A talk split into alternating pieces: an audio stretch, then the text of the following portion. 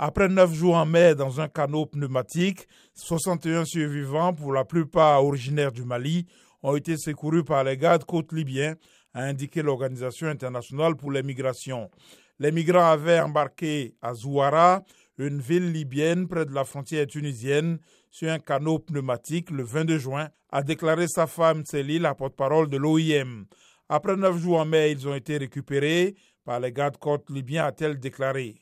Selon les survivants, 22 migrants, tous originaires du Mali, sont morts pendant le voyage.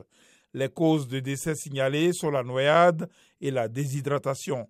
Parmi les morts figurent trois enfants. La porte-parole a aussi ajouté que certains migrants étaient en très mauvais état de santé et ont donc été emmenés dans des hôpitaux par l'OIM. Les migrants restants ont été emmenés au centre de détention d'Almaya en Libye.